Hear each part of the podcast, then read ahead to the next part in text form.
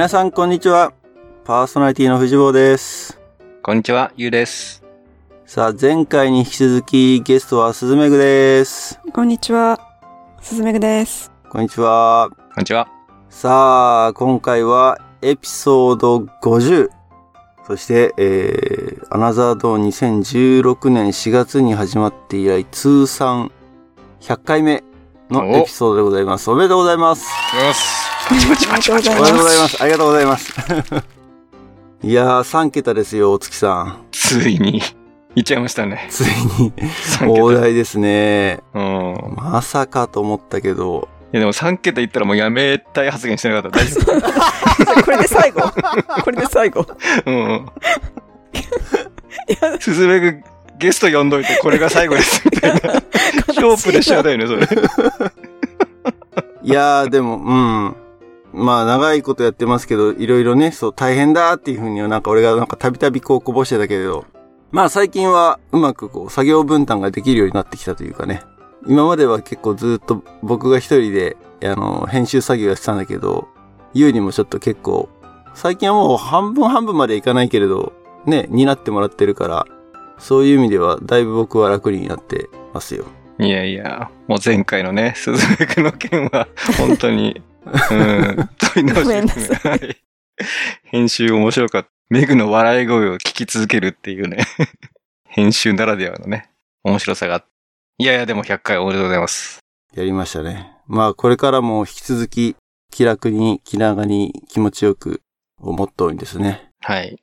いや、本当にエピソード100、行ったら本当にやめるかもしれないけど、行くのかな？わかんないけど。あエピソードもね、200ってことね、実質。そうそうそうそう、トータルうんうん200ぐらいにはさすがにね、身を引いてそうな気がしますけれど、まあ、気長にやっていきましょう。はい。はい、ということで、えっ、と、100回記念の今回のエピソードで、えー、話題は、なんと、世界一周旅行でございます。ほう。興奮してくるね。すごいよね、一周って。うーん。普通多分ね、うん、友達の中で世界一周やった人ってのはなかなかいないと思うんだけど、さあ、その辺の話を今日はじっくりですね。ぶっちゃけね、僕も雄一郎も、スズメが世界旅行に行くっていう話は知ってたのね。うん。その当時ね。うん。あのー、スズメグの結婚式に呼ばれて、で、まあその話からもちょっとね、してもらおうかなって思うけれど、そう。最後に会ったのは多分世界旅行に行く前だよね。うん、そう。なんか送別会みたいなものをしてもらって、葛西臨海公園で。壮行会って言った方がいいんじゃない？それ。壮行会。失礼。行く前だから行ってらっしゃいっていう会なんだから。うん。まあ、送別会でもいいんだけど。お別れじゃない。お別れ。ねえ、時代が、100年前だったらもう送別会でいいと思うけど、帰ってくるぜって。うん。すごいすごい。なので、それ以来、あの、帰ってきてからお話を聞いてないっていうのもあるんだけどね。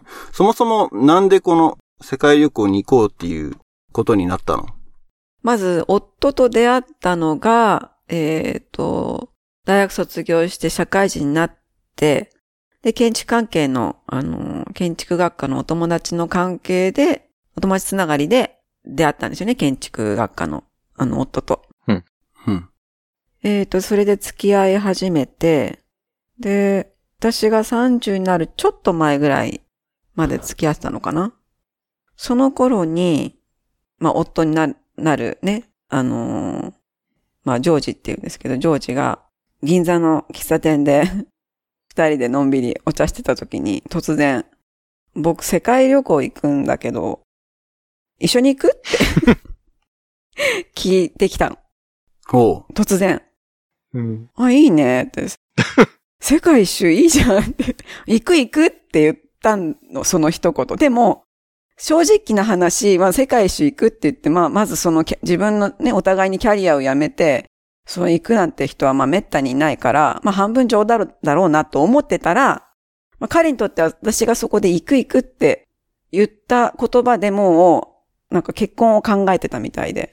まあしばらくしてから旅行に誘われて、バリ島にう。うん、旅行ってのは、それは、それは世界旅行じゃなくて、そう、バリ島に一緒に旅行に行こうって言って旅行に誘われて、行った時に、そう、旅行先でプロポーズされたんで結婚しようで、それで一緒に世界一周しようってなってるね。おー、じゃあ、世界、その、世界一周しようって言われて、冗談だろうって思って行ったのが、実は本気だった。マジだやべえって、その、その時に、思ったの？本気だったんだ。あ。でも、プロポーズでしょ。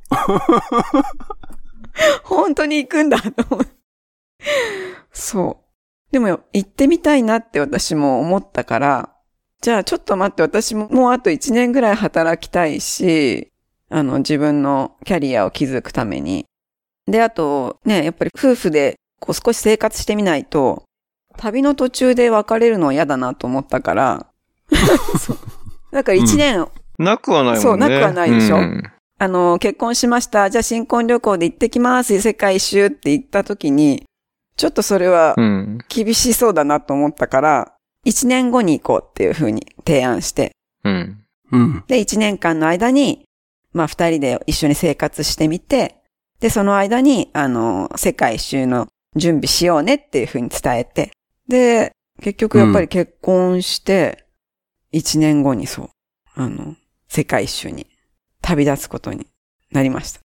あれじゃあ、スズメグの結婚式行ったのすごく覚えてるんだけど、あれの1年後に出発だったんだ。そだ。そう、本当にね、1年後。あの、あれが11月だったかな？結婚パーティー。あの、タイのうん、タイ料理、うん。ね、キックボクシングが見れる。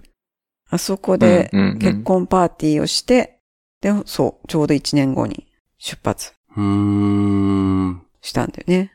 でもその前にもう、だから、まあ1年間あったから、1年かけて、まずお互いにじゃあ30カ国ずつ行きたい国を出そうって言って、お互い30カ国を書いてね、出し合って、うん。で、今度それをこう全部線でつなげてみたときに、完全にその線から離れちゃう国例えば、アイルランドとか行きたかったけど、随分離れてるから、じゃあそれやめようとか。あ、と、あの、やっぱり若いうちにしか行けないところに行きたかったから、まあ先進国は極力やめて、途上国を中心に行こうっていうことで、まずアジアをこうずっと突っ切って、その後、少し、その時はもうヨーロッパをちょっと、東ヨーロッパとか寄って、アフリカに入って、アフリカ縦断して、えーアメリカ大陸に渡って、アメリカ大陸縦断して帰るっていう、そういう、まあ、ルートができたうの。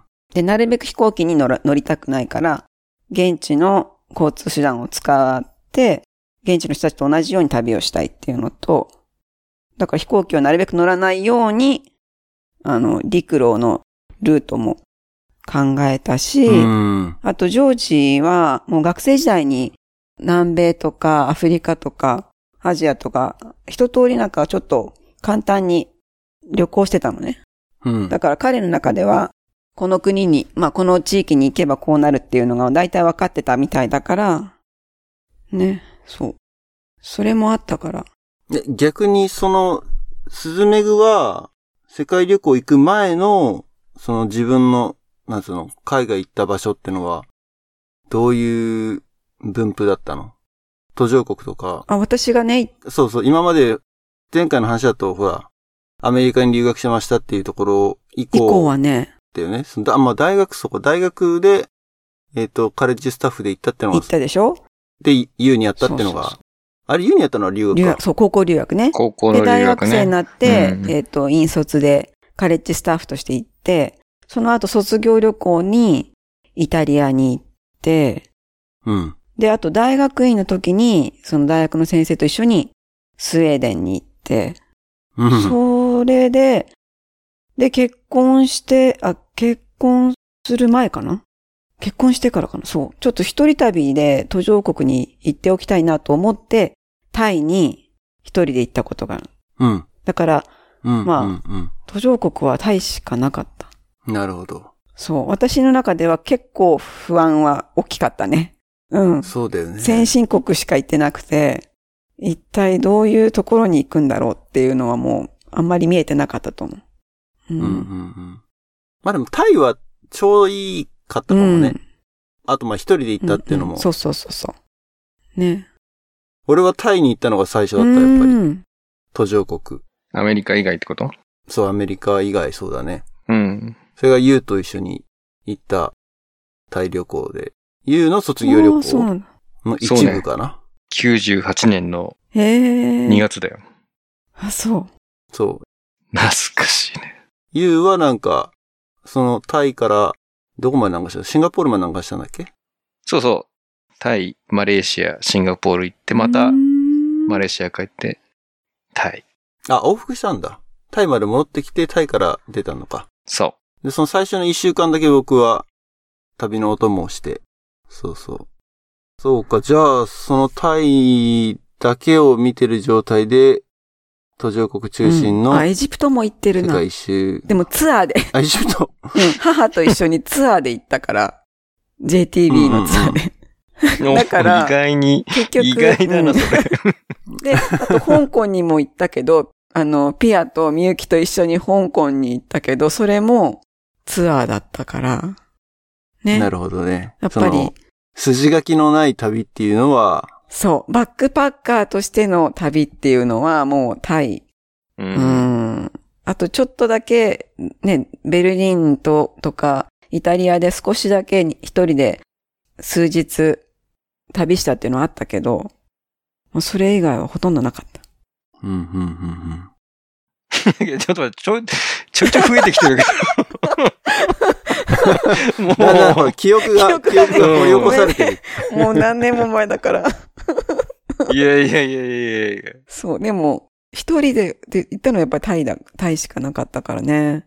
そう。なるほど。うん。だからもう、ジョージの方がある程度分かってたから、とりあえずそのね、この順番で行くっていうのは、もう国の名前も全部ある程度出して、うん。で、その国によっては、このね、その国に入るちょっと前のどこかでビザを取らなきゃいけないのね。うん、うん。だからそのビザを取るためにこの国によるとかそういうこともあったから、ビザ問題ね。そうそうそうそれも考か。えながら、だから例えば、うん。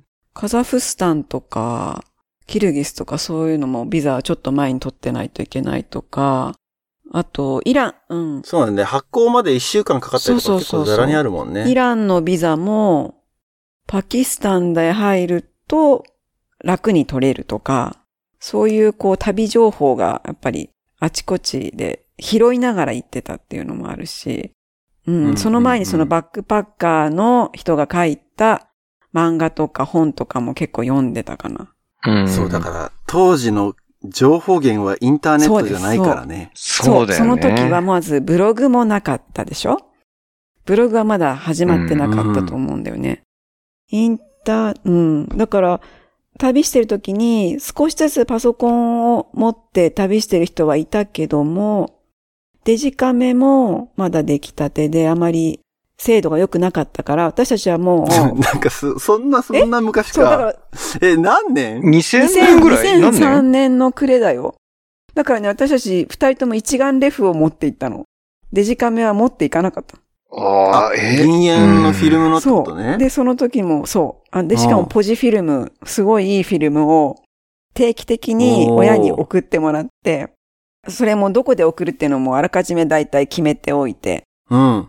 だだから親には定期的に私の化粧品のセットと、それからフィルムを送ってもらってた。これ移動してる人に対して送るのもすごいな。移動してるんだからすごいよね。そうそうそう。だから友達のお家とかも、ここに友達がいるよっていうのは、あの、一応連絡先みたいなのは書いておいて、ここに送ってくださいっていうふうに言って、あとはでもメールが、ね、メールのやり取りはできたから、メールでやり取りして、うんうんうんうんで、スカイプもまだできてなかった、その時。スカイプもなかった。だから、メールだけしかやり取りできなかった。メールか電話。うーん。親とはねうん。なるほどね。もう今だから、本当にびっくりするのは最近の、うん。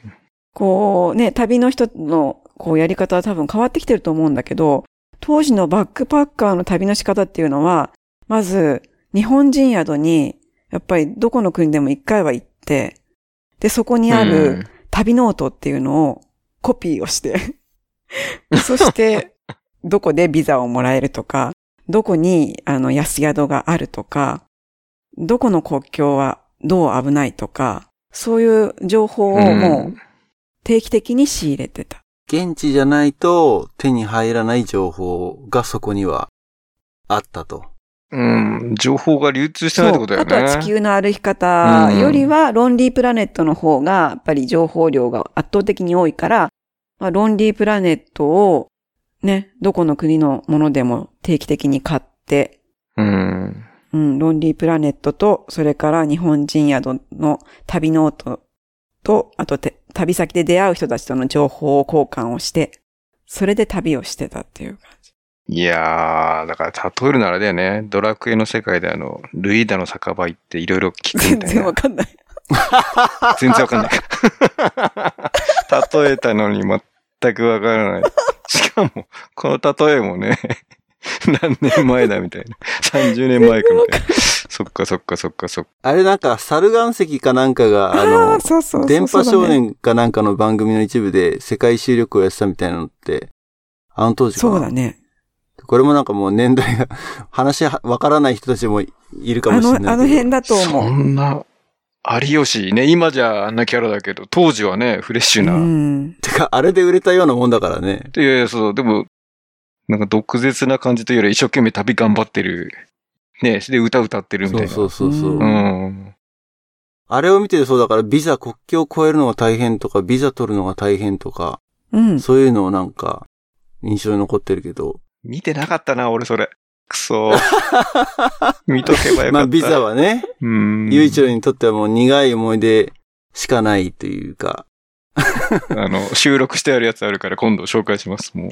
聞いてください。あの、ビザ持ってますかっていうタイトルのエピソードがあるので、ちょっとエピソードいくつか忘れたけど。結構このマーナゾドの初期の方にね、話してたと思うけどね。あ、そう。なるほど。じゃあそれ、そまだちょっと実はね、あの、出発しましたって話にはなってないんだけど。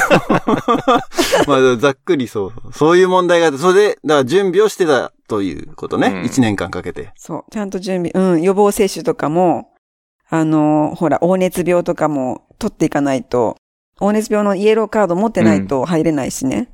うん。だから、そういうものそっもかそっか。事前に受けて、かなり準備していったと思う。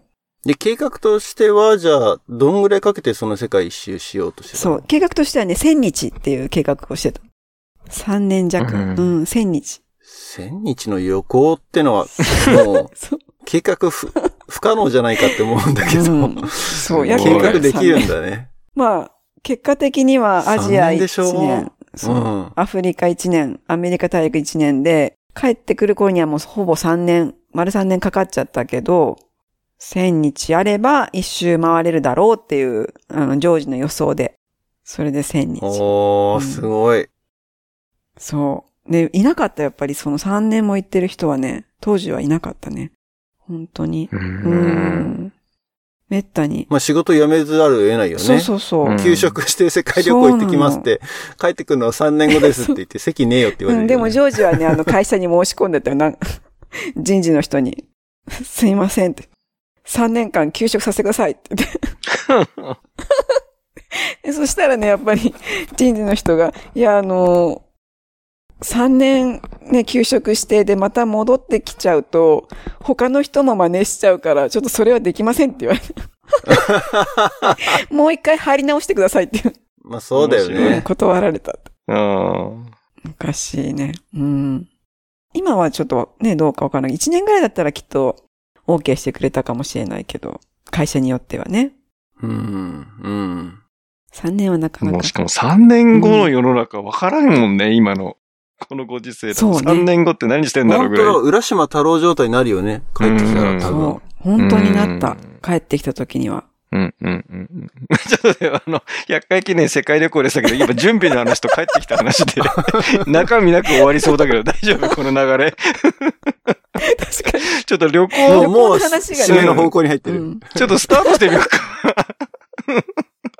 そう、旅行の話がだけどね、これ、どっからだってその、1年ずつって言ったじゃない、うんうんアジアそうそう1年アフリカ1年、アメリカ1年でしょ、これ1個ずつ聞くだけでもエピソード。成り立っちゃいそうだからなっちゃうね。から、まあやっぱり、うまいことかいつまんで話を聞かないとっていまあうすごく、あの、ところはあるんまあだけど。印象に残ってるね、さ、あの、すごく良かった思い出と、あとすごく最悪だった思い出っていうのを話すのが、ああ、なるほど。いいのかなと。いいですね。いいのから行く？悪いのから行く？ね、いいのからい、悪いのから行こうか。ね、悪いのから。まあ、うん、危険な目にあったのは、3回ぐらいね、本当に。いや、本当帰ってきて、本当運が良かったなって思った、帰れた時は。あそれを日本に帰ってきた時にってこと？思ったってこと？そう。うん。うん。やっぱり、ちょっとどこかで、こう、本当に危ない目に遭うんじゃないかなって3年もいたらっていうのは思ってたんだけど、うん。最初の1回目がまず、パキスタンね。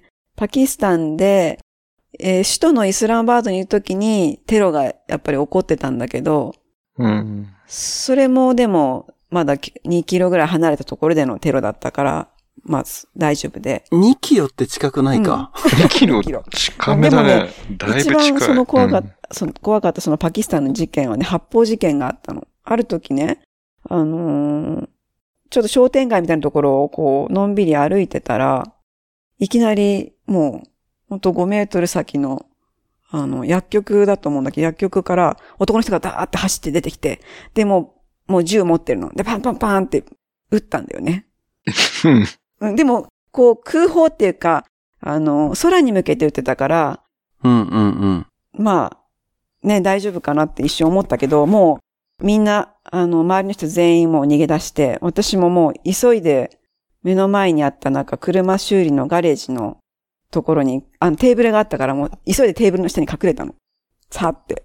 うんうん。うん。そしたら、めぐみ？めぐみ？って、呼んでる声が聞こえて、ジョージだジョージ今、そういえば隣にいたけどどこにいるんだと思ったら、あの、ジョージが一生懸命ね、あの、探してたの、私のこと。私はもう、目の前に、あの、テーブルがあったから、さって逃げたんだけど、その、それに気づかなくて、ジョージは。めちゃめちゃ早かったってこわとじゃからない。うん。もう、彼は、そう、すごい、ちゃんと私のことをこう考えてくれてた。けど私は 考えずに、あの、いや、ちょっとそれ、いい話じゃん。そうそう。悪い話そう私にとってはいい話だけどね。ジョージにとっていい話かどうかは別だな。あ、確かに。もう、僕置いて先逃げちゃったみたいそうよな。いやー、たくましい。まあでもいいね。やっぱりとっさだもんね。夫婦関係をちょっと見直す。うん。そうそう。いい出来事でした。いや、すごいね。目の前だもんね、目の前まさに。本当怖かった、やっぱり。はあ。これ、ね、あい、あの、周りの人に向けて発砲してたら当たってた可能性があるうから、ん。うん。やっぱりうん本当に銃を目の前でね、見るっていうのも怖かったね。うーん。それが一つ目ね。で二つ目は。今度、南アフリカに行った時、南アフリカの、えーっと、ダーバンっていう街があって、そこにダーバンっていう街のバス停に着いて、で、バス停から多分200メートルぐらい離れたところにホテルがあったから、そこまで二人でバックパックを抱えて、で、向かってたの。うん。で、私はちょっと、あの、私の方が少しも荷物が重いなと思ってたから先に行きたくて、私は少しジョージのより、本当に 2, 2メートルぐらい前を歩いてたつもりだったのね。うん。で、信号のところに来て、で、信号が赤になってるから止まってたら、後ろから、めぐみめぐみってまた追いかけてきて、ジョージが。うん。うん。うん。今ナイフで突きつけられて、財布盗まれたって。あ、え、ジョージが？そう。私もまたそこで気づかなかった。気づかなかったんだけど、あの、そう、うんジョージは、なんか両手に荷物を持っていて、で、後ろにバックパックを抱えて、で、私の後ろを歩いてきてたんだけど、そしたら突然、あのー黒人の、あのね、若者が、5、6人、ババババってこう、ジョージの周りを囲んでね。で、背中にね、背中になんかナイフがもうついてるんだって。ついてたんだって。ナイフをこうもうつけられてて、ナイフか銃か何かを。で、あのーな、多分、あの、金をよこせみたいなこと言われたみたいのかな。うん。で、それでもう、うんあの、他の、隣にいた、あの、人が、隣の人っていうかその若者が、右のポケットからあの財布を取り出して、で、その中にちょうど1万円ぐらいの、あの、現地のお金が入ってたの。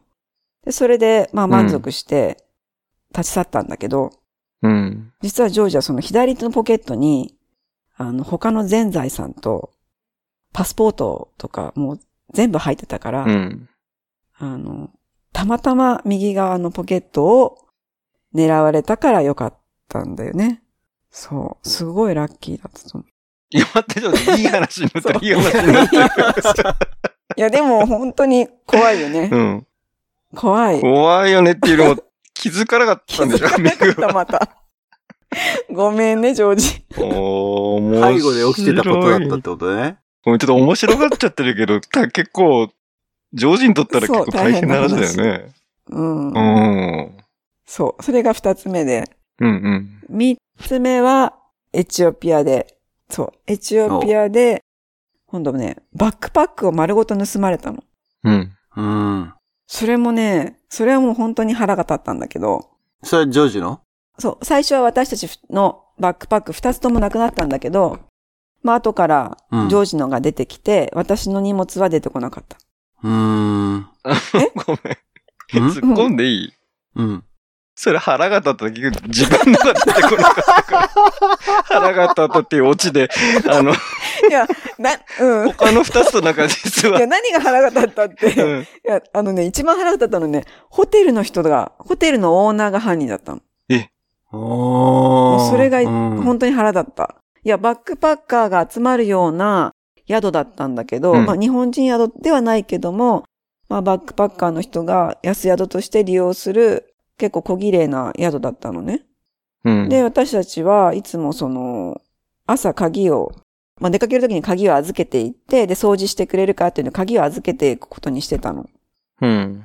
で、朝、あのー受付のね、人に、じゃあ、あの、何時に帰ってくるから、あの、掃除お願いします、みたいな感じで。預けて、で、午前中で帰ってきたのかなうん。で、帰ってきたら、自分の、自分たちのね、その、部屋のドアの前に、なんか友達がくれたピーポくんが落ちてるの。ピーポくんってわかる？警察のあのマスコットなん。だっけ？うん。ね？日本の警察のマスコットが落ちてるわけ。あ、なんでピーポくんここにいるんだろうって不思議に思ったら、まず、うんあ、の、鍵はかかってるのね。でも鍵を開けて、そう、部屋の。。うんで、鍵開けて入ったら荷物がないの。う。うんん。で、おかしいって思って、で、パッて外に出た時に、なんかこう、ちょっと麻薬やっちゃってるのかなみたいな現地の体格のいいなんか男の人二人が、がヘラヘラ笑いながら遠くの方で見てるわけ。で、あ、うん。もしかしてこの人たちに狙われたのかなって思ったんだけど、でも、よくよく考えても、鍵がかかってるっていうこと自体がやっぱりおかしいし、それだったら鍵が閉まってるわけないでしょ？うん。あの、その二人の人が取ったんだとしたら。うん。これはもう絶対にホテルの人だなと思って、もう受付の人に、あの、そう、だなと思ったから、まあまずは警察に行って、で、ホテルの人だと思うっていうことを言って、荷物が盗まれたから、今すぐ、あの、来てくれって言いに行ったのね。うん。で、も、警察の人は、いや、今、夕方4時でしょって、もうあの、警察もここで時間オーバーだから、あの、明日にしますって。明日行きますって言われて、えー、そんなことないでしょって言って、言ったんだけど、まあ、多分、あの、ね、現地の人は、現地の警察は現地の人を守りたいだろうし、もう、うん、うんこれはもうしょうがないなと思って、一晩過ごして、次の日、オーナーの家を警察の人と一緒に探して、でもやっぱりなかったのね。うん。だけど、あの、受付の人がどうも怪しいから、受付の人をちょっと脅したの。脅したっていうか、もう相当私たちも怒ったの。うん。胸ぐら掴んで、知ってるでしょなんかみたいな感じでこう、脅してたら、あの、隣の部屋見てみたらって、彼がこう白状して。で、隣の部屋を開けたら、あの、ジョージの荷物、バックパックがね、あの、置いてあった。それは何？中身取られたりししないで？多分、その後取ろうとしてたんだと思う。おそらく。うーん。な、ねなんでわ、でも、メグのそう、はないんだ。私のはなかった。私のはな、すでにもう持ち去られてた後だった。うーん。そう、それはやっぱり最悪だったね。エチオピアでってことは、うん。全然まだ旅の中頃？そうそうそう、中頃。うん。もうだから、服はなくなっちゃったし、ね、でもカメラとかは外におあの自分で持ってたから、うん。で、パスポートとかお金とかは常にあのお腹のポケットに入れてたから、だから大事なものは大丈夫だったんだけどね。うんうんうんうん。でも、日記とか、なんだろああ、う。そうそう。あとはこう、ね。だ、あの、冬の、何、ダウンジャケットとか、うん。こう、うん、靴とか、そういうものはもうやっぱり全部なくなっちゃった。ピーポくんは戻ってそうきた。ピーポくんは、ピーポくんは、うん見張れなかった。うん。見張っててくれ日たけど。本の警察はちょっと役に立たなかったってこと。いや、なんかあの、メッセージだったよね。あの、隣の部屋にあるよ。多分そう。隣の部屋の前に、うん、いたかもしれない。ねえ、もう、がっかりだったね、そう。ホテルの人が盗むと思わなかったもんいね。やー。なるそれはほど。え、でも結構それは、用心しない？用心しないっていうか、俺もバックパックで何カ国か行ったことあるけど、もうだから絶対に荷物を部屋に置いていかなかったもんね。そうなんだ。その、盗まれても困んないようなものしか置いていかなかった。そうか、そうか。私たちね、あの、網網のね、鎖のチェーンみたいなもので、あの、ベッドかな、ベッドに縛り付けてたの。バックパックを。うん。うん。でも、そう。だから多分、引っ張っても、あの、取れないようにはなってたんだよね。うんうんうん。ただそれをつけてたから、なんかパソコンとか何かもっと金目のものがあると思ったのかもしれない。だからあのね、あの、逆に。ううん。うん。なんかバラバラ事件みたいに、バックパックのパーツが落っこしてたの。要は切って、切って、あの、中身持ってっちゃったって。すごいなでもまあ、そういうことは、あるってことだよね。でも、それ、その三つぐらいが本当に、まああとは病気ね。病気。うん、マラリア、うんアフリカではやっぱり、マラリアに、ジョージは6回かかって、私3回なったから、月1回は病院に行ってたあ、そかな。その、マラリアってそんなになんか 何回もなるもんなの？うん、あのー要は、短時間で旅する人たちっていうのは、事前に予防薬っていうのを飲むんだけど、それ、やっぱりうん。1年ぐらいアフリカで旅しようと私たちはしてたから、その予防薬を飲むうと、こう、肝臓か何かが悪くなっちゃうのかな？だから、予防薬を飲むんじゃなくて、あの、熱が出たらすぐ飲むように、あの、首都に、どこの国の首都でも、マラリアの薬っていうのを必ず補充してたの。だから、なったうんうんうんら、熱が出たらもうすぐ飲ん飲んで、すぐ病院に行くっていう風にしてたの。うう。ん。だからう、んうん。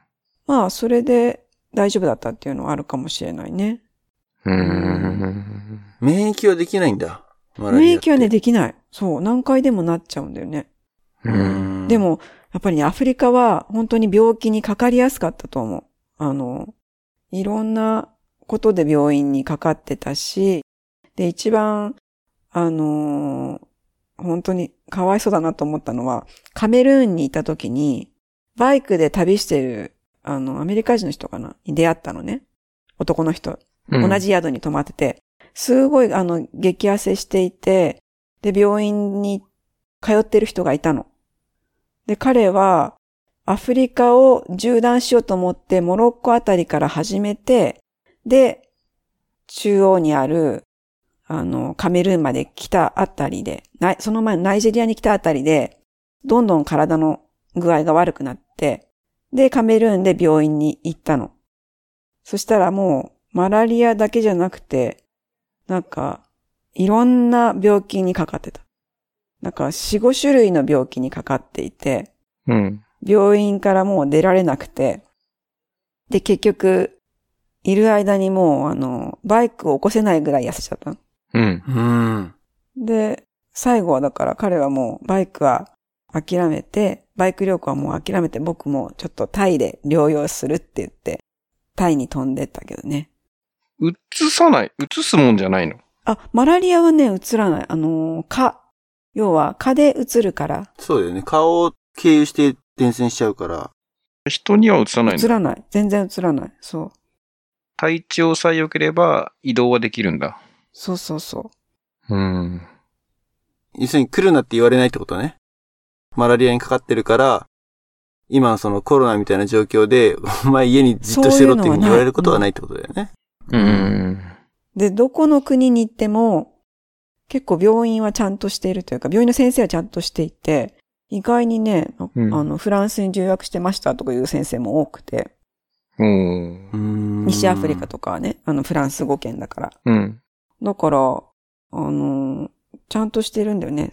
で、すぐにこう症状を伝えると分かってくれるっていうか。うん。だから、なんていうか対応も早いし、一日点滴打つと、もう次の日には元気になってるってへえ。ういう、うんそういう意味ではすごく、うん、病院は、あの、安心してかかれるし、あと、やっぱり、あの、旅情報でもある、よくあるけど、その国にいる間に病気を治していった方がいい。ね。他の国に移ると、うん。あの、わからなくなっちゃうから、ね、流行ってる病気が。うん。うん。ううん。ん。あそう、病気も、うん、病気も大変だった。結構海外で、その病院行くとすごいお金かかるみたいなのは聞くじゃん。うんうんうん、そう。でも、あの、保険に入っていったから、3年間の。だからね、三年間の保険うん、帰ってきた。大体。そうなんだ。3年間の保険か。そうだよね。うん。それでもあれ、帰ってきてから手続きするんだよね。そうそうそう、帰ってきて手続きする帰ってき。てから手続きするんでしょ。それすげえめんどくさそだからまあなんか、その保険のね、紙を何枚もコピーしておいて、う。うん。うん。で、盗まれた時は一応警察の人にサインしてもらって。うん。あ、そっか、その中に、領収書的なものが入ってたそうそうそうそうそう。うん。うーん。だから、ね、結構、保険でなんとかなったね。うーん。いや、すげえな。すごい。病気はでも多分アフリカ固有かもね。うん、そう。アフリカはやっぱり病気はかかってしまうから、本当に、それは避けられないね。食べ物うん。だったり、うん、蚊に刺されたり。いや、アジアの旅行で腹下すってのは結構メジャーだけど、それとはちょっとなんか次元が違いそうだよね。まんそう、マラリアやっぱり3日間高熱出たら3日目に死ぬって言われてるから、うん。やっぱり怖いね、ちょっと。それはね。すごい、最悪その。れ6回来てるわけだからね。ジョージ6回、メグ3回、9回か、合計夫婦で。うん、そう。病気はやっぱり大変。でも危ない目に遭うっていうのも、アフリカ、南米はやっぱりアジアよりも危ないなと思ったね。うん。例えばブルキナファソにいた時も、宿に来た時に、夜ね、夜に宿に着いた人がいて、その、そう、怪我してるイタリア人の人がいたの、旅人で。うん。で、どうしたの？って聞いたら、いや、昨日夜を、夜、ちょっと、あの、夕暮れだったけど、あの、6時ぐらいかな。暗くなった時に、宿までたどり着いたら、その宿の前で強盗にあって、で、相手がバックパック取ろうとしたから、まあ、抵抗しちゃったの。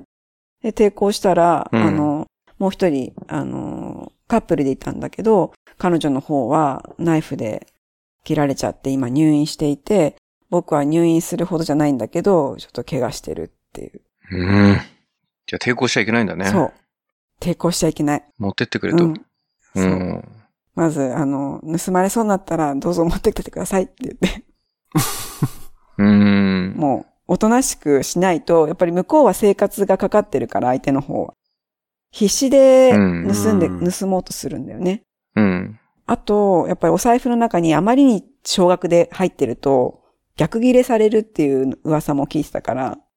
だから、ちょっと、うん、現地の通貨で、これ、ちょっと大きいお金かなっていう思うような量を必ず入れておくっていう。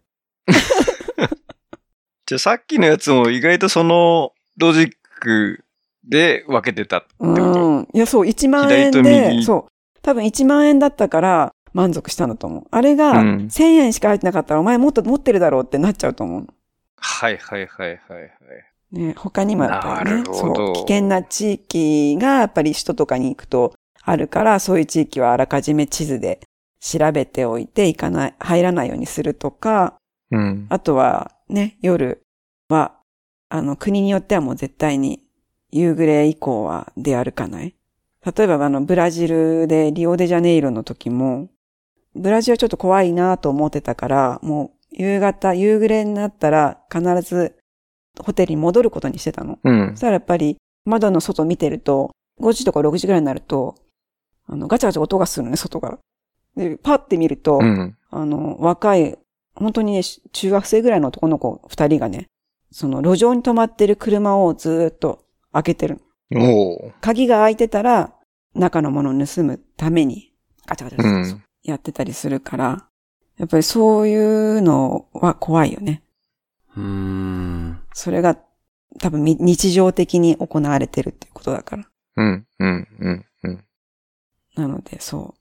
危険な地域とか、危険な人の雰囲気はなんかね、旅をしている間にだんだんこう、勘が冴えてくるっていうか、うーん。うん、うんここの地域ちょっと危ないなって思ったら、入らないようにするとか、ちょっとこの人は危なそうだなと思ったら、まあ、あの、どっか行こうって言われても応じないようにするとか。なるほど。そうだよね。でもその緊張感がずっと続くんだよね。そうなの。ずっと続くの。だからね、日本に帰ってきてからもね、後ろ振り向きながらこう歩く癖がついてる。あと、後ろのポケットには何も入れないとかね。荷物は必ず前に持つとか。うんうんうんうん。うん。絶対に、こう荷物でこう場所取りしないとか、うん。なくなっちゃうから。いや、でもね、ワースト3聞けたね、そう、これ。怖い、怖い話ばっかりだけど。怖い話で終わっちゃうんじゃないかっていう。そうそうそうそうそうほんとね。そう、良かった思い出もいっぱいある。おで、も、ちょっとよかった話聞きたいね。ね、良かった思い出ももちろんいっぱいあるね。あのーどこに行っても、やっぱり人との出会いが一番、あの、思い出に残っていて、うん。こう、すごく親切にされたりとか、された時に、その国のイメージも良くなっちゃうっていうか、う。うんん。うん、それはあると思う。例えばなんかパキスタンでは、キャンプ場で、あの、野宿し、テントで野宿しようとしてたのかな？で、その時も、ちょうど同じキャンプ場で、あの、年配の、ね、男性の方が二人、キャンプしようとしていて、そしたら、私たちを見て、あの、一緒にご飯食べましょうって言って、で、彼らが準備したカレーをね、あの、ご馳走してくれて、で、日本に対してすごく、あの、いい印象があって、あの、日本っていうのは素晴らしい国だみたいなことをね、いろいろ話してくれたりしたこともあるし、その、現地の人？そうそうそう、現地のね、パキスタンの人ね。へえ。うん。難しいね。さっきあの、ワーストの一番初めがパキスタンで 銃撃戦あったっていうから、同じですね。うん。で、も、うん、パキスタンは結構いい、あの、また行きたい国なんだよね。そっか、だから分からないね。さっきのだけ聞いてると、いや、パキスタン怖い、なんか、ちょっと行きたくないのかって一瞬思いきや。いやいやいや、うん。あの、うん。パキスタンは本当にいい思い出が。本当に。うん。なんだろう、バスに乗って、こう、いろんな若者、ね、若い人が、こう、一緒に写真撮ろうとか言って、写真ね、と、あの、撮りたがったりとかもしたし。なんか、お今、俺の中で、その、さっきの怖い話みんな聞いてたから、ちょっと今身構えてて、なんかそあ、の、本当うん、カレー用意したのも大丈夫かみたいな。その、簡単に食べていいのかみたいな。うん。まあでもほら、ね、うんその頃にはこう、あ、この人は大丈夫だなっていう感が冴えてる、冴えてれば 大丈夫。そこのもうスクリーニングが終わってるからね。そうね。うん。確かにあの、いろんな危ない話が多い国だけどね。うーん。うん。あの、睡眠薬飲まされて気づいたら、あの、全部荷物取られてすっぱだかで寝てたとか、そういう話も聞いたことあるし。うん。その、うん先のね、ルイーダの酒場じゃなくてなんだっけ、あの、バックパッカーの集まる宿とかでそういう話は聞くと。うん。聞くけど、でも、そう、いい話もやっぱりそ。れでもパキスタンじゃなくて、隣のインドもそんな感じだからね。俺言ったけど。うん、うん、うん、う。うんん。俺もそういう風なシチュエーションに置かれた経験があるので、わかる。あの、身ぐるみ剥がされなかったけど、そうなるなっていう、あ直前まで行ったっていう。あ、あ、そうだ。うん。でちゃんとうんちゃんと逃ね、げたけど。危機を脱することができた。そうそうすごい。そうあれはやべえって本当思った。うん。へえ。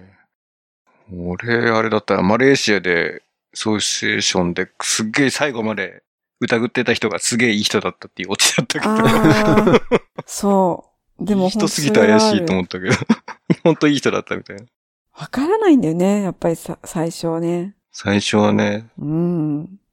それはやっぱり何度かそういう危険な目に遭うとなんか匂いが嗅ぎ分けられるようになると。そう。この人いい人だなって。いいいい人はなんかこう、いい雰囲気をがあるっていうか、うん。ね、そういうのがこう少しわかるようになる。へえ。え、パキスタン以外は、パキスタンがやっぱりまず、そのキャンプのところ？もう一回行ってみたい国みたいな。ああ、それはね、そう、ブータンも、ブータン。ブーブよかっータン行ってみたいね。うん。ブータンはね、なんかほんと古、古き良き昔の日本っていう、そういう感じなの。へえ。こう、服も、あの、服も織ってるし、で、農業をしてるでしょ？で、お米も、が主食で、で、仏教を重んじて暮らしてる。だからもう、本当に日本の昔にタイムスリップしたみたいな、こう、感じがして、すごいな懐かしい気持ちになったの。もう本当に不思議だと思って、うんその前はほら、ネパールとか、インドとか、で、パキスタンとか、その辺の国を旅してるじゃない？で、突然、こう、国境を越えてブータンに入ったらもうなんか、すごく懐かしい雰囲気なの。それはね、やっぱり、あの、まあ、今も多分保たれてると思うんだけど、あそこはその国王が、せあの、前国王ね、うん。前の国王が若くして国王になったんだけど、その彼は、隣のネパールが、やっぱりエベレストトレッキングですごく観光業で潤っていて、でも潤う代わりに、たくさんのこう、西洋文化が入ってきてしまって、ぱり国の文化っていうのが少し乱れちゃったのよね。だから、その、そういうふうにはなりたくないって思って、まあ、ブータンの場合は、旅行者を制限することにしたの、政策で。う。うんん。で、一人、一人当たり1日2万円払わなきゃいけなくて。うん。で、えっ、と、一日？必ず、そう、1日2万円だから私も2万円、ジョージも2万円。入国税とかじゃなくてなんだ。じゃなくて。で、そのうちね、はえっ、と、3分の1が、えっ、と、か、半分が、あの、国に寄付されて、うん。で、その残りの半分で、あの、旅行代理店にお金を払って、私たち、自分たちの旅行のお金になるっていう。うん。そういう政策をしてるの。だからすごく高いから、高く、ね、高い額を払える人しか入ってこないし、そうするとまあ、あまりたくさん来ないんだよね。うん。だし、長期滞在もしなくなるよね。そう、長期滞在もできない。なるほど。で、しかも必ず、もう入国する前に旅行代理店と契約してお金を払ってるから、前金なんだ。そう。で、あの、入国するときにはもうガイドと運転手さんが必ずいて、車がもう待ってるの。うん。あ、じゃあもうずーっと付きっきりってこと？そう、もうずーっと付きっきり。で、泊まる場所も彼らにもうお任せしてるし、で、あとは自分たちで、あの、やりたいこと。あブータンだと大体、あの、トレッキングをしたい人と、あと、ブータンのそのお祭り見たい人がほとんどで、私たちの場合はもうお祭りが見たくて、あとは、あの、ブータンの、あの、まあ、田舎の方の家で、あの、何日かホームステイさせてほしい。で、インタビューしたい。あの、お家の女性をっていう条件を出してたから。で、それはちゃんと、あの、向こうがもう事前に用意してくれてる。うん。面白い。本当にね、す、素晴らしい、うん、素晴らしい国だなと思ったね。うん。ただ、あのーホームステイしたね、お家でも、昔ながらの生活をしているから、多分比較してないから、あの、貧しいとも多分思ってないと思うんだけども、でも、あの、私の場合はいろんな国でね、あの、いろんな女性をインタビューするっていうのを旅の中で続けてたのね。うん。だいたい15カ国ぐらいでインタビューしたんだけど、で、そこでもホームステイしたお家のお母さんに、あの、お母さんがまあ一日どういう生活してるかっていうのを全部写真に収めて、うんで、。あとは彼女のじ、まあ自分の人生についてっていうのをいろいろ質問するっていうのをしてたんだけど、その時にね、お母さんにね、幸せですかっていう質問をしたの。うん。そしたらね、あの、質問に答えてくれなかったの。で、それは、まあ、あの、ガイドの人が言うには多分幸せだと思ってないんだと思うっていうふうに言っていて、で、まあ、なんでかっていうと、あの、まあ、ブータンでは、えっ、と、家は、あの、代々長女が継ぐことになっていて、うん。あの、男の人は、好きな人ができると、その女の人に家に呼ばいするのね。で、何泊かして、あの、まあ、二人の関係がうまくいったら、その後、朝食を食べる。お家で。で、そうすると、まあ、結婚として認められるみたいな、うん。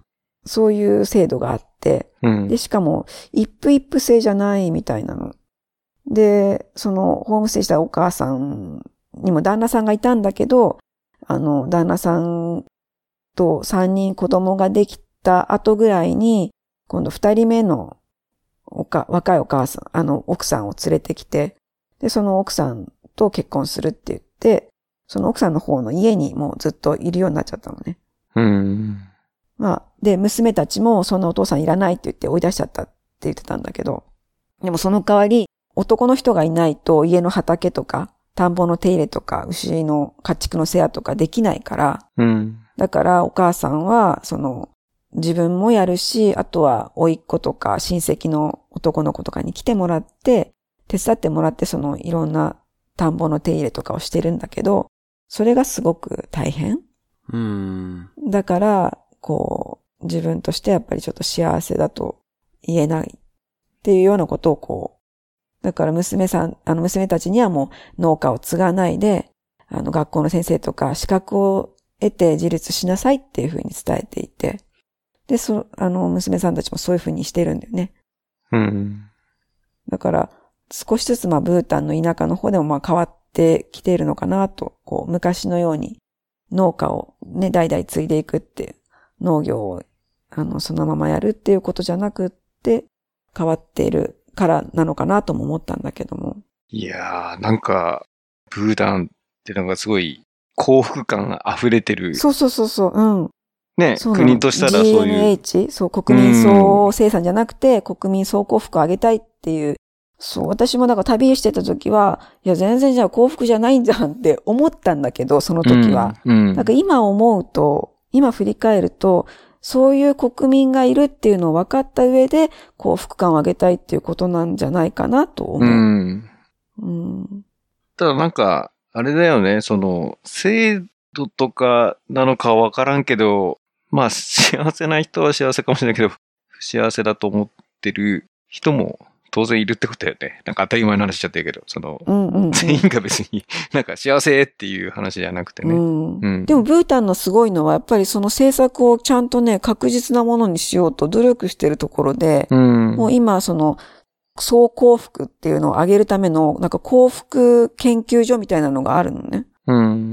その政府の中に。で、その、そこの研究所の人たちがいろんな地域に行って、で、幸福かどうかっていうのをそのアンケート、いろんなアンケートをして、で、アンケート結果から、じゃあもっとどういうふうに改善したら、その国民は幸福になるのかっていうのを、あの、きちっと政策としてやってるの。へえ、面白い。だだからやっぱりすご、うん、す、すごく、あの、いい政策をしてると思う。めちゃめちゃ気になる。そのさっきの話だとね、その、予売が、そういう話じゃなくて、予売を禁止しますみたいな。っていうそ。こは確かにそう思うんだ。うん一夫一妻制、多妻制一夫多妻制ってわけでもないの？一夫多妻ではないわけでしょ？一夫多妻なのだと思う。だから結局、一夫一夫制じゃない。で結局国王うんもほら4人ぐらい奥さんがいたでしょ、えっ、と、前の国王は4人奥さんがいたんだよね。うんだから、一夫多、あの、多夫制なんだよね。うん。そこはかな一夫多妻だけど、家の、なんつうの、家計を継いでるのは長女。そう。そうなの。で男の人が家を継ぐわけじゃないん違う。だね。なんかそこはだから、男の人は、一夫多妻じゃなくて一切多夫制になるのかなって思ったけど、そうはならないんだ。ならない。そうね。ほんと不思議だよね。だから、たくさん女の子が産んでだとしても、やっぱりね、告げるのは一人しかいないから、他の子たちは違う職業に就くか。そうだね。長女じゃない女の子たちは、どういう人生を歩むのかっていうと、いや、なんかすごい政策論争っていうか、あれだね、制制度設計どうすんのかね。うん。じゃあだって日本の昔はね、それで長男が継ぐ。別にほら、男だから女だからって今ジェンダーの話じゃないじゃん。そのそうねうんうん。資産を一人が総取りって言ったら変だけど、そこに集めてって維持していくみたいな考え方だけど、今、税法上は日本はそうなってないじゃん。うんうん。均等に分けましょうになったけど、まあその幸せ感ってどうなんだろうその、長 長男が継ぎますって決まった頃と、今は、分けるとなるとまた争ってそうじゃん。そこでストレス抱えて幸せじゃないって言ってる人いそうじゃん。なんかだから、あの、ブータンは、あの、仏教も、うん。仏教信仰もすごく熱いから、あの、まあ、息子の何人かはお坊さんになるって言ってた。あうん。必ず一人はお坊さんになる。あの、お寺にうん。渡すって、お寺に預けるって言ってたかな。うん、うん、うん、で、尼さんもいると思うから、うん。うん。だから、きっとどうしてもね、その、告げるわけでもなく、っていう場合は、お寺に行くんじゃないかなと思う。もしかしたら。うん。いやー、面白い、ブータン。ブータンね、すごくいいよ。ブータンは行ってみたいけど、その1日滞在するのに2万円払うっていうのは結構、心理的障壁かなり高くなるね。ね、そうよ。そう。やっぱりね、なんか、その時、あの、どうしても、お祭りに行きたいから、お祭りの時期に合わせて行ったんだけど、うん。行ったらね、その村に着いたら、お祭りが一日伸びましたって言われて、うん もう本当にがっくり。帰る日になっちゃったの。あれ見れずに帰っちゃったこと？み、見れなかった。あ、そうか。の計画してる通りじゃないと行動できないから、そう。もうすごい残念だ。泣いちゃったもん。そういうのもあんのか。そういうのもある。うん。お祭りに参加するから払ったというわけじゃない。そう。そう。参加するために来たのに、なんでねって思ったけど、うん。そう、ガイドの人もまた来てくださいとか言うけど、うん。いや、私たちまた来れない気からって。軽に、うん。そう、気軽に行けない。結局行けてないし。なるほど。ねそう。それやっぱり、まあ、また来てお金落としてくださいっていう。そうですね。次はもうちょっと計画をね、ゆったり持っていくか。うん3年あったのに。そう。だってほら、ブータンって結局、アクセスする、入国できる場所も限られてて、西側にあってね、パロっていうその、首都の、にあるのね。うん。で、入国して、その、首都から、ずーっと東のは端の方まで行って、それで、その村のおお祭りを見て帰るっていう、往復するのに、ものすごい何時間もかかるの。あの、車で移動するから。だから、だいたい1日の半分は移動してた。う。うんん。移動して止まって、で、また次移動して止まってっていう。まあ今は東の方にもあの飛行場ができたから多分もう少し便利になってると思うけど、いやー、でもそう、ブータンも良かった。聞けば聞くほど魅力的だね。なんか逆にやっぱりこのご時世ね。そう、ブータンも良かった。と、早く話さないと いい話が一つでももうなんか、これはあれだね。もう一回ですね。まあ終わんねえなとは思ってたけど。他はね、まだ話し続けられるかな。じゃあ、そうですね。もう、もうワンエピソードぐらいというか、そうね。ね、もう一つ国を。もう一つはイランねイラン。イランもね、行きたい。ええもう、イランもすごい良かった。あの、イランに行く前に、ウズベキスタンに行った時に、もうイスラム寺院が本当に美しくて、うん。えっと、うんまあ私もジョージも建築出身だからなおさらそう思っちゃうのかもしれないけど、本当に荘厳なんだよね。その幾何学模様も細かくて。で、それをこう、その後、ウズベキスタンで感動したけど、その後イスラムのそのモスクはそんなになくて、で、イランに行ってまた、あの、そういう寺院を見たときに、本当に、そこではね、ああの、やっぱりひ、たくさんの人がその、聖なる、あの、モスクっていうのに、こう、集まってる場所があってね。うん。で、そこがすごく面白かったの。もう、その、性病に、性病って、イスラム、あの、イランの場合は、えっ、と、まあ、昔亡くなった、高名な、まあ、お坊さんじゃないけど、そういう人がいて、その人が亡くなったお墓っていうのをすごく、モスクにして、そこに行くことをこう、目的としてるっていうか、ところがあるの。だから、えーそこでもやっぱり、偉い人のお墓っていうのがあって、うん。で、そこに、あの、一生に一度でもいいからたどり着きたいっていう人がすごいたくさん、あの、集まってるっていうモスクがあったのね。うん。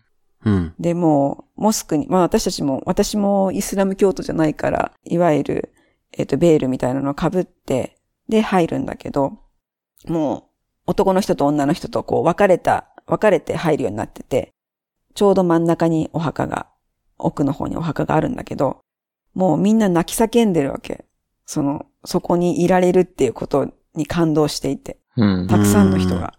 ものすごい、もう満員電車みたいな状態なのね。うん。で、面白いのは、そこでね、生まれたばかりの赤ちゃんとか、あとは、すごいお年寄りで、やっとたどり、ね、たどり着いたみたいな人たちを、みんながね、その、お墓に向かって運んであげるわけ。えー、どういうこと？どういうこすごい不思議えな。自力で動けない人たちよってこと？そう。運んで。ね、お墓の方に、みんな、みんなも、うん多分、誰、誰もそのお墓に触りたいと思うんだけど、思う、思ってるだろうなと思うんだけど、なんかね、それもすごく感動しちゃったんだよね。その、おばあちゃんとかおじいちゃんとかが、こう、みんなの手によって運ばれて、うんお墓にたどり着くっていう。あと、生まれたばっかりの子供とかさ。へえ。すごい。で、もう、お墓にたどり着いた人はもうみんな泣き叫んで泣いてるの。うーん。なんかそれは、まああのね、イスラム教徒ってすごくいろんな、こういろんな悪いイメージの方が日本の場合は結構持っちゃってると思うんだけども、なんていうか、まあそれだけ話してもちょっとわからないかもしれないけど、そのこう雰囲気っていうか、信仰心の厚さとか、うん。そのね、ひ人々によってこうそうやって運ばれていく姿とか、でみんなこう、あの結構押し合うような感じだけど、そんなに押しのけてまで行こうっていう感じじゃないし、う。うんん。うん、なんかすごくね、それも良かったね。で、さらに良かったのはやっぱり、イランに行くと旅行者が少なかったからっていうのもあるんだけど、いろんな人が親切にしてくれる。で、一番大きかったのは、あの、イランでね、ある時、あの、タクシー、そう、ヒッチハイクしようと思って、あの、バスで遠くまで行っちゃったから、帰りの交通手段がちょっと見つからなかったの。うん。で、それでヒッチハイクをしていたら、若いお姉さんが泊まってくれて、で、そのおお姉さんがね、宿に連れてってくれるのかなと思ったら、今日は、何々さん家に泊まりなさいよって言って、うん お友達のお家に連れてっちゃったの。すごいな。え自分家じゃなく、自分家じゃないんだよ。自分家、私の家はちょっと、私も働いてていないから、ーで、も、友達のなんとかのお家だったら、あの、一日中家にいるから大丈夫とか言って、ええ。英語あんまり話せない、あの、家族だったんだけど、そこに拉致されて3日間ぐらい ずっとそこにいたの。軟禁。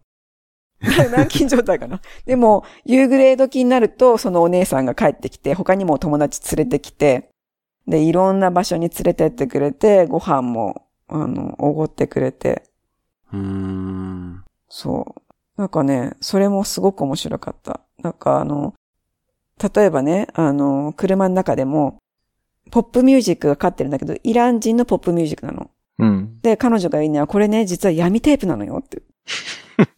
彼らはね、アメリカに住んでるイラン人なんだって。だけど、今もう若者の中ですごい人気なのって。あるお店に行くと買えるのよって言って。で、かけてくれてさ。で、みんなその車の中、あのね、あの、窓閉めて、音が聞こえないようにして。で、みんなで、アメリカに住んでるイラン人のポップシンガーの曲をガンガン歌うって、歌って踊る。めちゃめちゃ面白いね。そう、面白い。もう本当に面白かった。すごい、あの、外に出るとね、こう、うんスカーフぐるぐる巻きにして肌が出ないようにとかするけど、もう家の中に入ると、もう、あー使ったとか言って全部脱いで、タンクトップにジーンズとか履いてたりする。そうなんだ。そうなの。そうなんだ。面すごい白いな。面白い。うんそう。もうみんな、あの、実は辟易してるんだよってイランの政府は。うーん。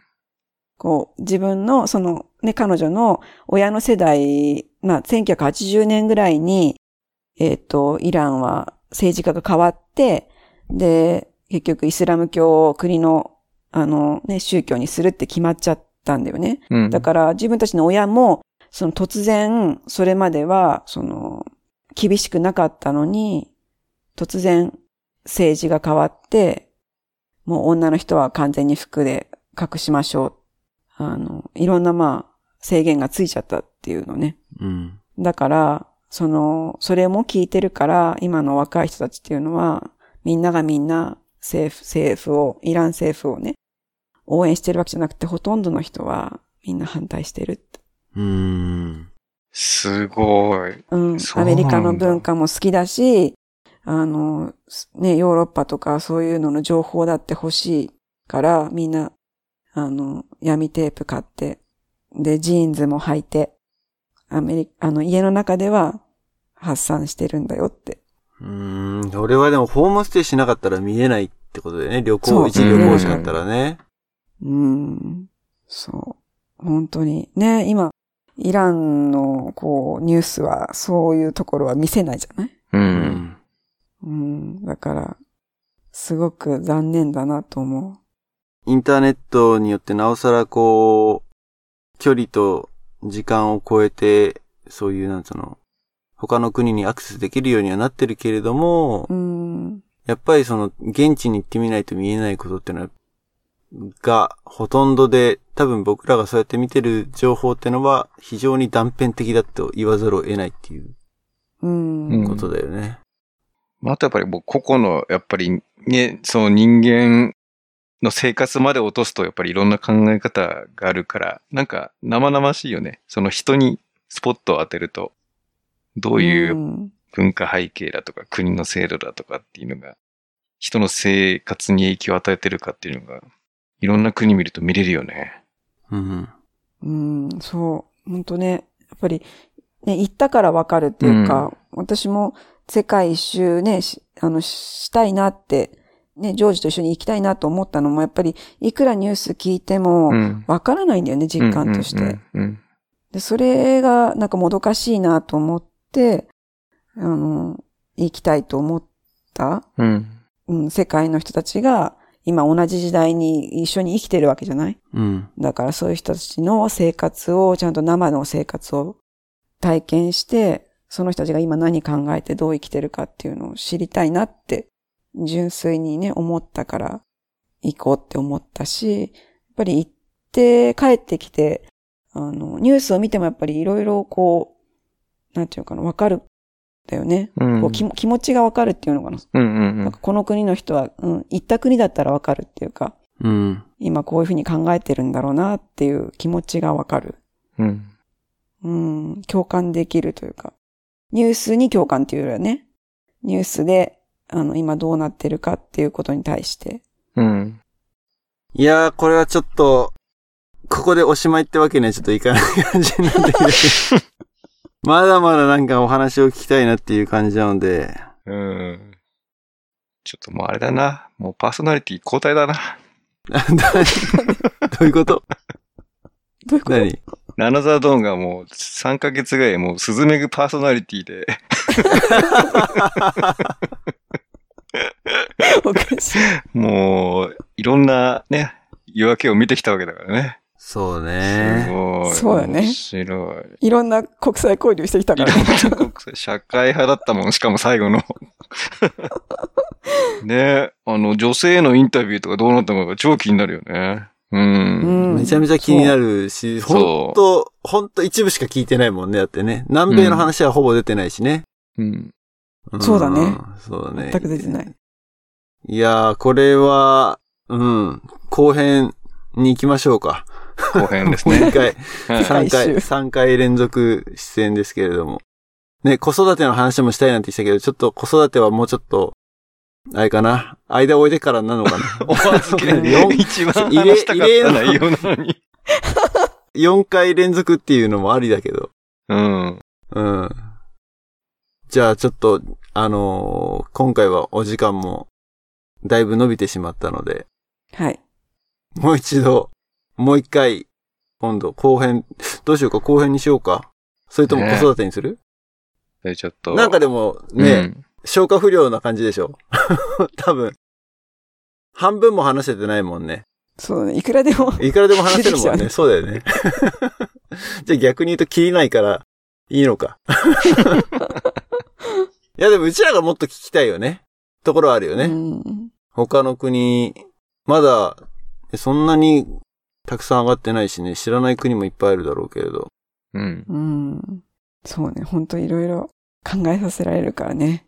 メグのおかげで本当100回収録で終わらずに101回目が確約されたっていうのはね、ありがたいよね。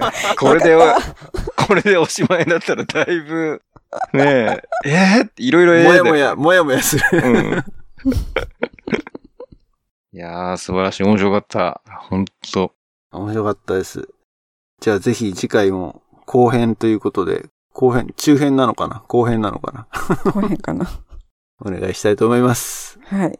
えー、アナザードーンポッドキャストでは、ソーシャルメディア、Facebook、Twitter で情報発信をしております。あとは、キャンプファイヤーコミュニティというところでサポータープログラムというのを展開しています。毎月500円。えー引き続き、初月無料キャンペーンをやっていますので、ぜひこの機会にサポーターとして参加して、えー、アフターショー今日撮りましょうかね、この後。うん。うん。ビフォーショー、アフターショーなど、サポーター限定のエピソードも用意していますので、ぜひ楽しんでいただければなと思います。はい、じゃあ、3回覚醒ですね、じゃあ。えー次回、世界旅行後編ということで、ゲストは鈴めぐでした。どうもありがとうございました。ありがとうございましたありがとうございました。それではリスナーの皆さんごきげんよう。バイバイ。バイバイ。Bye.